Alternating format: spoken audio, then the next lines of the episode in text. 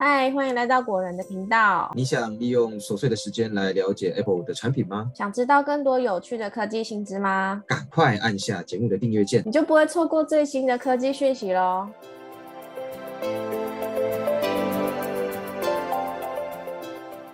大家好，欢迎来到果仁聊科技，我是 Silver。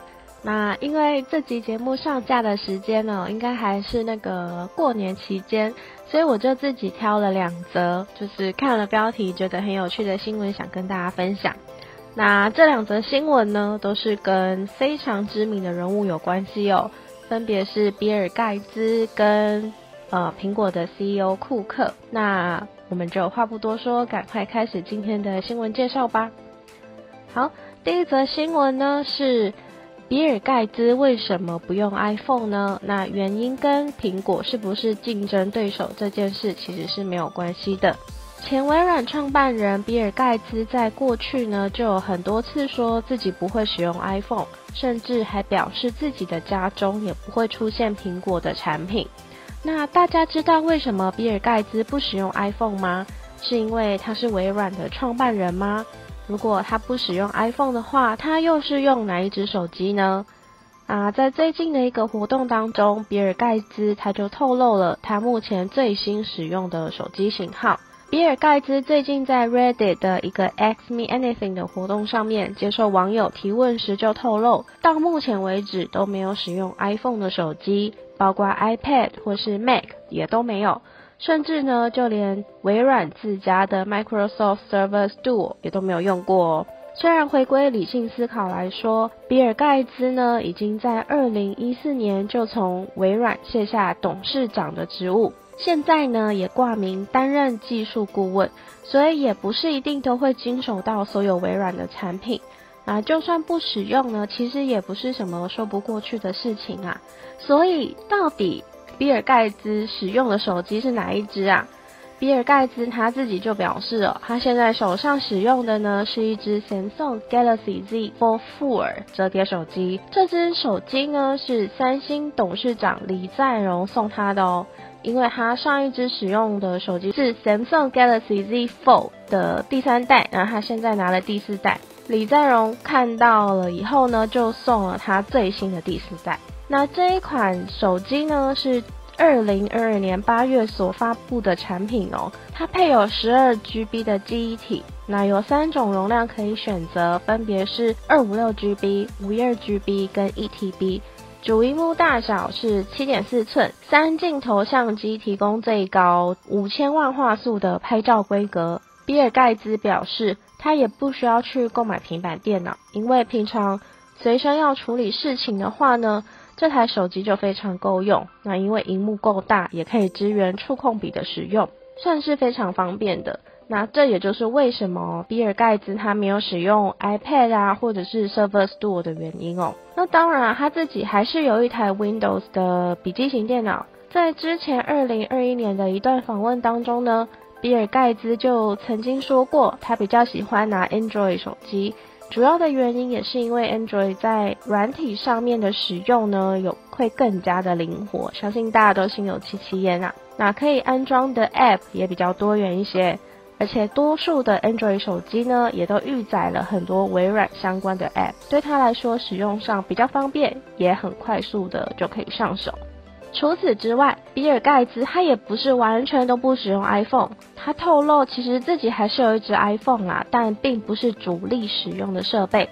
那这个主要是拿来研究啊，或是尝试一些新的或是不同的功能而已。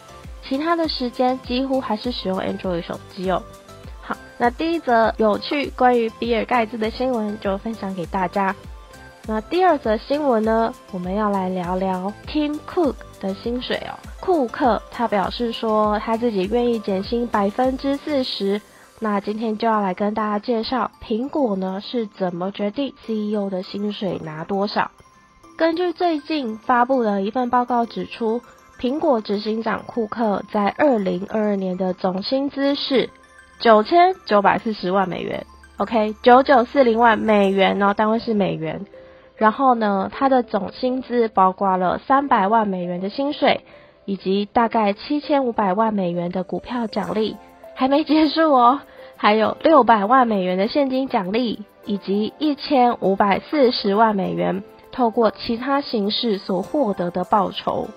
那库克在二零二一年的总薪资是九八七零万美元，九千八百七十万美元。彭博社记者马克古尔曼呢，在最新的报告里面有指出哦，执行长库克在二零二三年的薪水会大幅减少。那减少的幅度呢，是库克参考多项建议指标以及自我评估公司整体表现去做综合性考量的结果。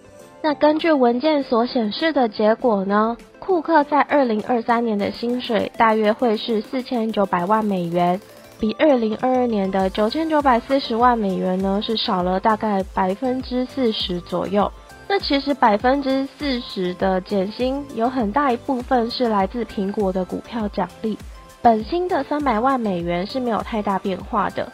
那外媒报道也有详细的说明，二零二三年库克的薪水结构大概是这样子哦。第一部分是本薪三百万美元，第二部分呢是现金奖励六百万美元。那第三部分呢是股票奖励，是四千万美元。那在这个细项里面呢，变化最大的就是股票奖励的部分，从二零二二年的七千五百万美元调整成四千美元，那其他都没有太大的变化。可是苹果呢是怎么决定要给库克多少薪水啊？事实上，在苹果董事会里面有一个专门的单位叫做薪资委员会。那这个委员会顾名思义就是专门掌控苹果公司内部高阶主管们的薪水。那在每一个财政年度开始之前，这个委员会会针对今年的市场状市场状况啊，跟去年的公司表现来做整体的考量。然后来决定每一个高阶主管在今年的本薪啊、现金奖励、股票奖励、激励奖、激励奖金等等可以有多少的金额哦。除此之外呢，薪资委员会还会参考一个叫做 Say on Pay 的投票。这个投票是由股东们针对高阶主管们的报酬合理与否进行赞同或是反对的一项投票。它是没有约束，它其实是没有约束力的。它只提供薪资委员会作为决定当年度薪水的参考指标。那也就是透过上述的两个因素哦，库克他最后也表示说，他愿意减少百分之四十的薪水。那薪资委员会也表示，库克的薪资呢，主要是以限制性股票为主，他获得的苹果股票。实际股份数量是取决于苹果相对于美国标普 S M P 五百指数的表现。苹果股票表现良好呢，库克能获得的股票就多。啊，苹果也表示，自从库克在二零一一年接任 C E O 以来，苹果股票的投资报酬率呢是百分之一千两百一十二，而标普 S M P 五百指数的投报率呢是百分之两百九。好的，那以上两则关于我们业界知名人士的新闻就分享给大家啦，希望大家喜欢。那年假也进入尾声了，就是大家可能都要开始准备收心啊，然后要开始面对上班的心情。那希望呢，这个长达十天的年假，大家都有好好的放松，好好的玩。那我们就还是要在这边祝大家一次新年快乐，那就再次祝大家。兔年行大运，我们下集节目见啦，拜拜。